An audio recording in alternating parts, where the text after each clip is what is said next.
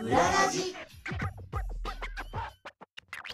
お世話になっております藤井聖堂ですお世話になっております武藤優子ですこの番組はさまざまな業界のちょっと変わったお仕事珍しいお仕事に関わっている方をゲストにお迎えしてその世界の裏側や裏話裏方さんのことを覗き見しようというラジオです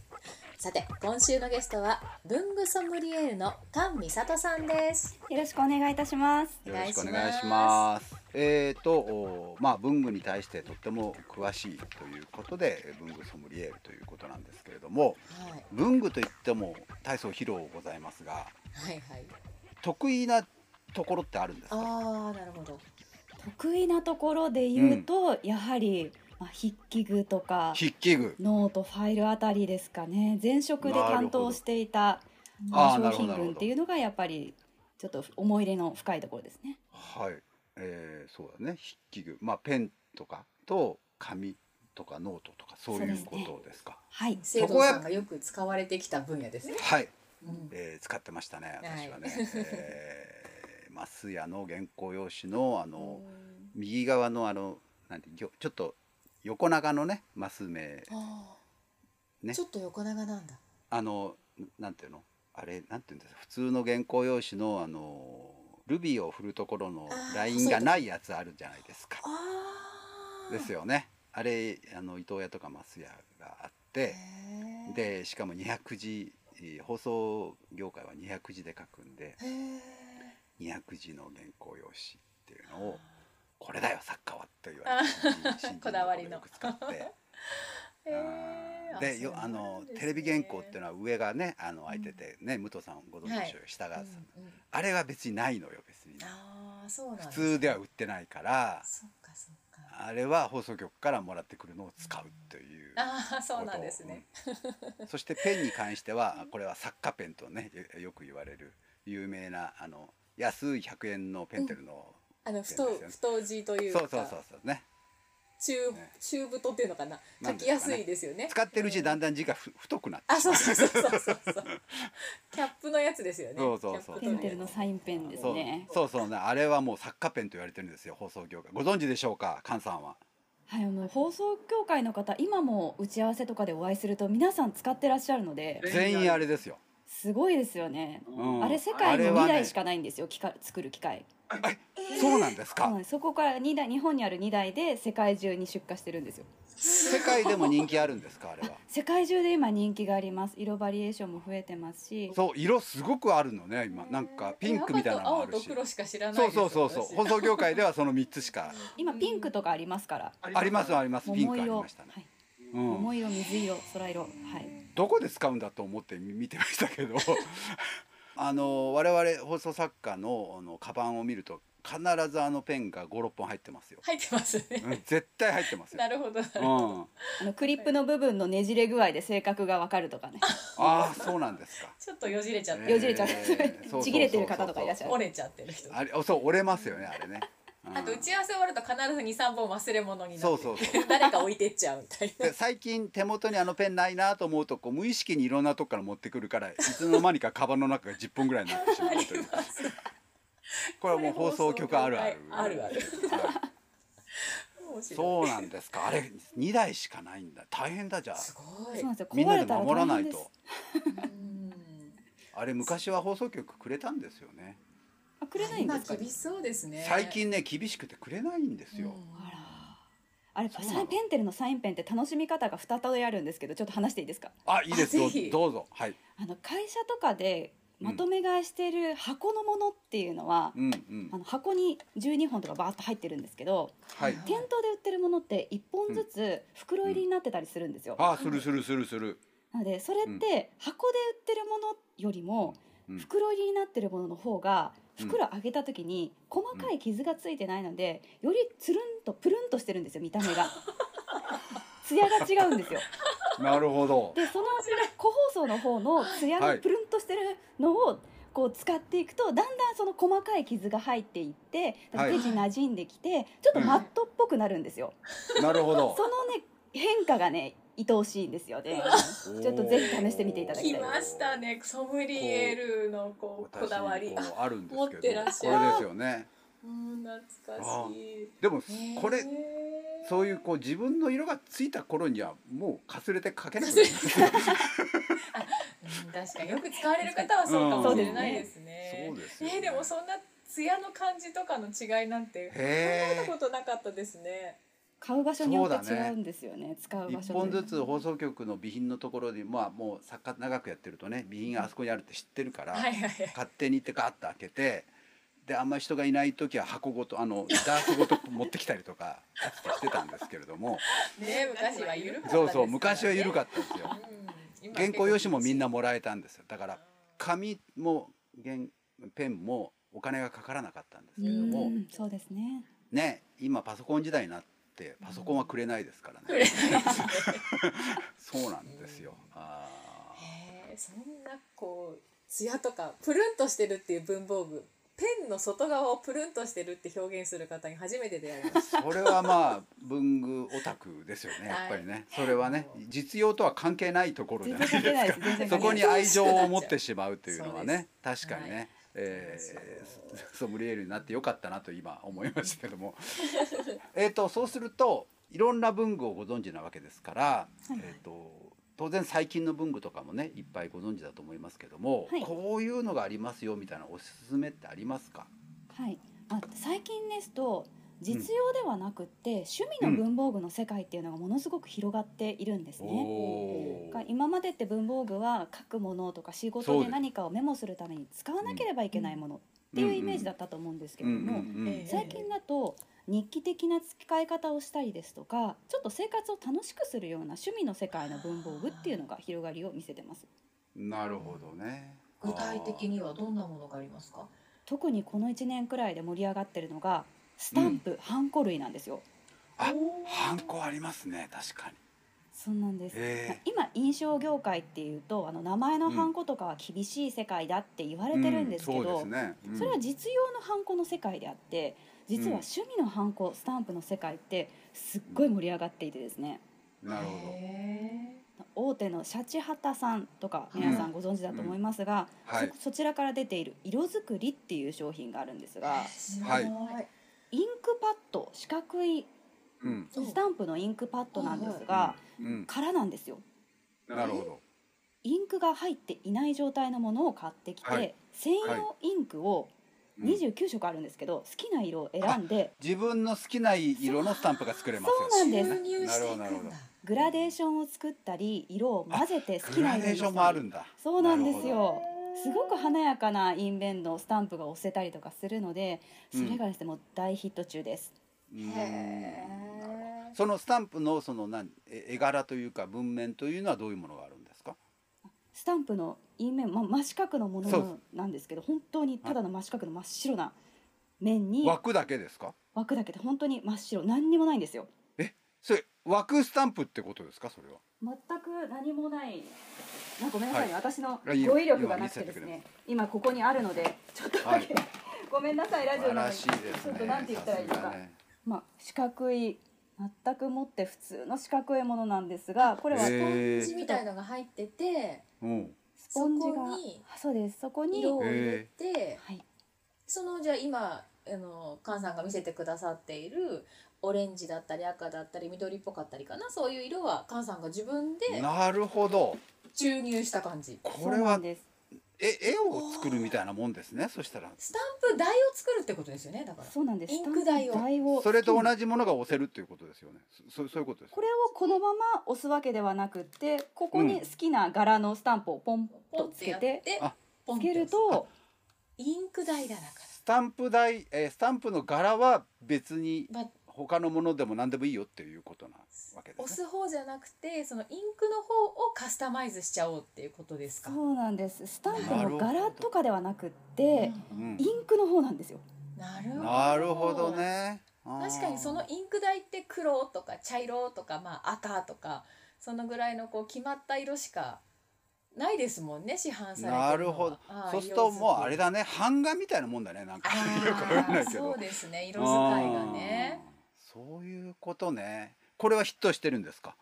そうなんです。これが今大ヒットしてまして、はい。やっぱりまあ今収録している時期ですと、まあ、じゅ年末くらいなので、はい年賀状だったりとかクリスマスだったりとそうか、ですよね放送の時期だとそうあでのすよバレンタインとかもありますんでうんそういった時のメッセージカードににオリジナルの印面でちょっとグラデーションの美しいハンコを押せますよというものなんですね。へえああーあれだ可もう愛いかもしれないプリントごっこはもう作らなくなったから代わりにこれああそうですね。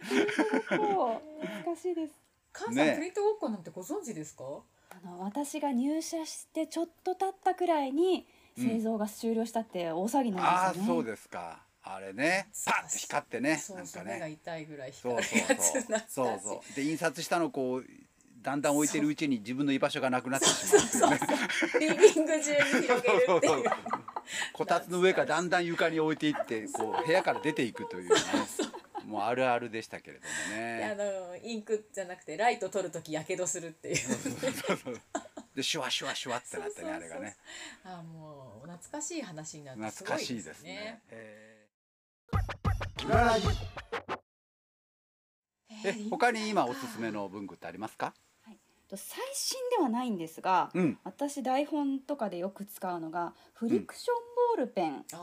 はい。ると思うん聞ですきけどますねフリクションって。そはいの。新しいバージョンといいますか比較的新しいものでフリクションポイントノック04っていうタイプのものがあるんですよ知らないえフリクションペンってのは何でしたっけ？け消せるやつだし。そうです何フしリたっクけションペンっていう消のせるやは、パイロットさんから出ているボールペンつでで、すよね。あの擦ると摩擦熱で消うん。そえうるっですていようね。はいはいはい。ボールペンなんですね。ありますよね。うんうん。でディレクターさんも持ってるそうですね、うんモデル我々ねよくあの構成で使います。あのそうですよねゲラ構成の時にね。でうんただですねあの便利書できすよ心地がそこまで良くないって言われていたんですよ苦手な方もいらっしゃるというちょっと硬いんですよねあれメーカーによってちょっと違いますよねなんか。消せるのはフリクションだけですかあ本当？他なんにかも違うあこれは消えにくいのがあんなって。他のメーカーさんでも出てる。るんですけどやっぱりうん一番広く知られていて、一番まあうん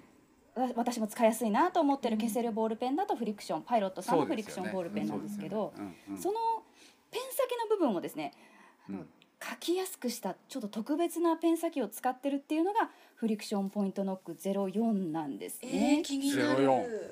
そうなんですよなので書き心地をぜひ試していただきたいんですけども今ちょっとここでねどうぞってできないのが悔しいところなんですがうん早速見に行きますってことはやっぱり書き心地がいまいちだなというのがあったから改良したってことなんですはいとってもあのパイロットさんには言いづらいんですけれどもやっぱりちょっと微妙だなと思っていた方もいらっしゃったちょっと苦手な方もいらっしゃると気にしない方もいるんですちけょっどとねガリちょっとガリちょっとガリカリカリするカリカリする感じですよね。まさに引っかかるカ感リカリじがしたんですようね。んする感じだったんですけれども、うんのそのペン先の部分をちょっと改良したタイプのものが出てまして、まあうん、これが私日常で使っているペンなんですけれどもうん。あの消せるボールペンってどうしても書き心地があんまり良くないなっていう気持ちがある方はぜひそのフリクションポイントノック04っていうちょっと長いんで すけど名前がねうんあうのんうんこれをですね店頭で買って使ってみていただきたいですね。なるほど。これおすすめですかい。や菅さんはやっぱりじゃあ今伺ってる感じだと文具選ぶときに重視するポイントっていうのはやっぱり使い心地の方が重視ですかそうですね使い心地やっぱり実用であることは間違いないと思うので、うん使い心地も大事なんですけど重視してるのはビジュアルと使い心地のバランスですねああなるほどビジュアルってところはやっぱり女性ですね。女性ですそうね。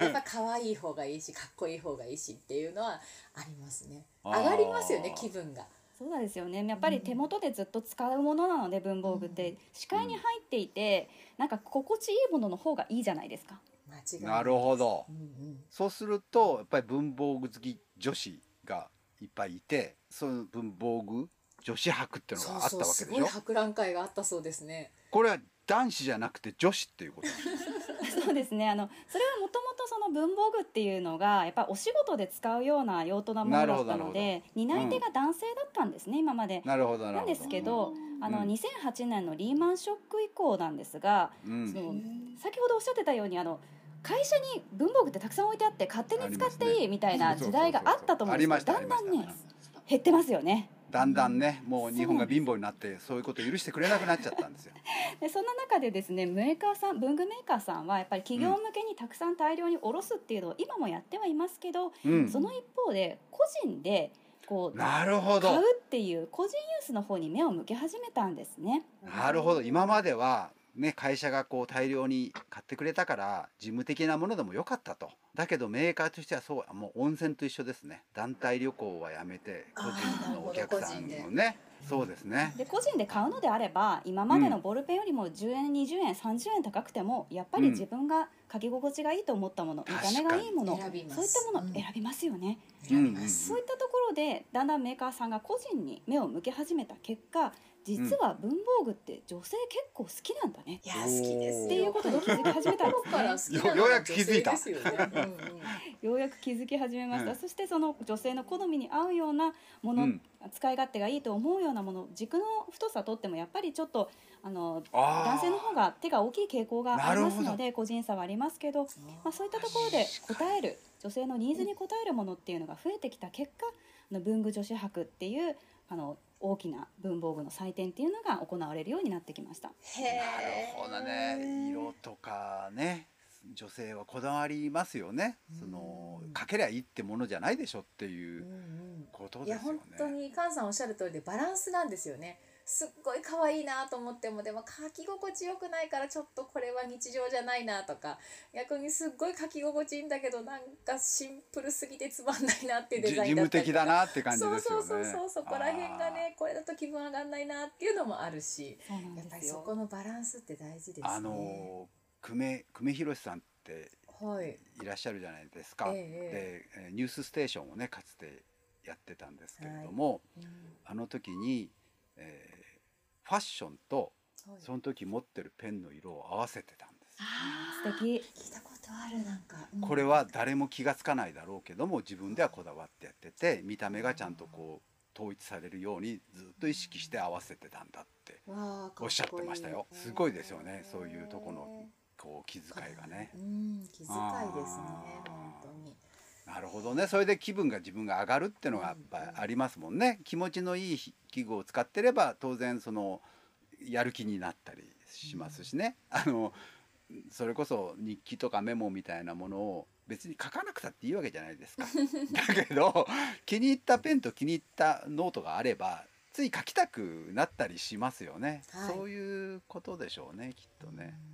えー文具女子博これは大変な盛り上がりなんですかなんかすごかったそうですね非常に盛り上がってまして今ちょっとコロナの時期が挟んで5年前から開催されてるんですけどはいはいはいはい2017年から開催されてますが、うんまあ、あのコロナ前はもう本当に人がすごくてですねで、へー今はあの人数宣言をしているので4日間で大体2万4,000人くらい2万人超えですねの来場者になっておりますけれどもうん、あのやはり女性中心にものすごく盛り上がってます。男が行ってもいいものなんですかそれもはちろん男性ももちろん男性もいらっしゃいます。ああ言いづらいなで も実はあの番組ディレクターの田中氏はおうおう行ってきたんですよお行っおて言きいてづあらの言写いづら真かっをたで見せすてかくれましたけあどほ ーなんかすごい女子率だったっておっしゃってましたすごいですよね文具男子博はないんですか文具男子博はないんですね。なぜならばその元々の担い手が男性が多かったのあで、ーあの男性メインが普通みたいなところがあって、あ女性も好きなんだっていう気づきなるほどゆえのネーミングだと思われますね。あのでも僕話したようにあの男はより変な加工をするから例えばロボットになるペンとかそう そそういうのを変身非するペンとか実用的な 変身するとかすごいメカメカしててメカメカなんか そういうのも楽しいですよねなんだろういろんな形を変えるとか、はい。それは女の子多分興味ないと思うんですけ ど男はそういうの好きですからちょっと改造とうかんそうですね、される方いらっしゃいますね。ね改造するんです男はね、うん、最終的に使いにくくなっちゃったりとかそうそうそうそうそう使いにくいんですよ大体ああいうものはね あでもねそのビッグのペンを短くしちゃうのもやっぱりこう男の子のそういうそうそうそう気持ちのね男なんだよそういうのやるの特ね徴の表れでしょうね,きっうね、ん、あとまあ最近はねあの使わせないけどそれこそあのなんていうのなナイフみたいなこう鉛筆を削るのとかね削るこう刃物系のものとかはもうねこう女の子はあんまり好きではないでしょうけど男は好きだったりするんですよ確かにカッターとかかうんね、カッターいろんな種類の持ってたりなんか なんかして1個あればいいだろうとか思うんですけどもかそうやっぱりちょっとね男子博はちょっともうあった方がいいと思い ます。面白そうですね。ぜひソムリエールからのソムリエールでから提案でねえ了解ただねですすっごいなんかオタクの祭典みたいになってね見さ苦しい感じにはなると 思います それはそれでちょっと魅力的ですね。面白いです。そうですか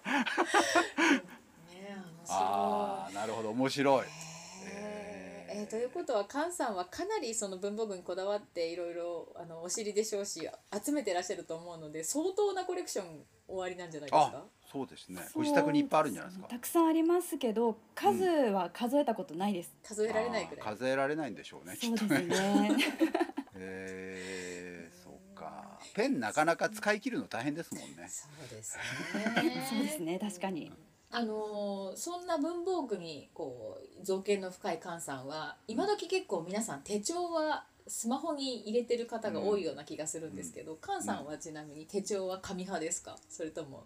スマホ派ですか実は両方使ってましてあおあーなるほどあのデジタルも使えますし紙も使ってます、両方いいところをあの使うっていうのがあの今の一番いいやり方なのかなと思ってますなるほど毎年この時期になるとあの雑誌の特集とかでよく組まれるのが来年の手帳の特集とプラスこういうふうに手帳を書くとあなたのこうなんかお金運はアップしますと かあとなあんかありますねなたの仕事運がアップしますとか、はいはいえー手帳の書き方これがおすすめっていうの必ず出ますよねああいうところに菅さんって実は出てたりしませんかあ実は出てたりしますあやっぱりそうなんだじゃあ知らずにきっと私読んでるんですねそうか 日経ウーマンとかあ 出てますねきっと読んでるえー、まあいろいろ伺ってきまして、まあ、これだけ詳しい、えー、菅さんならば今後のね今後の文房具界のこともいろいろともうすでに、えー知ってるだろう し予測もできるんではないかと思ってまして、えー次回はその辺を伺ってみたいと思います。はい、よろしくお願いします。えー今回のゲストさんは文具ソムリエールの菅美里さんでした。番組のご感想はツイッターでハッシュタグうららじをつけてぜひつぶやいてください。この続きはまた次回です。お楽しみに。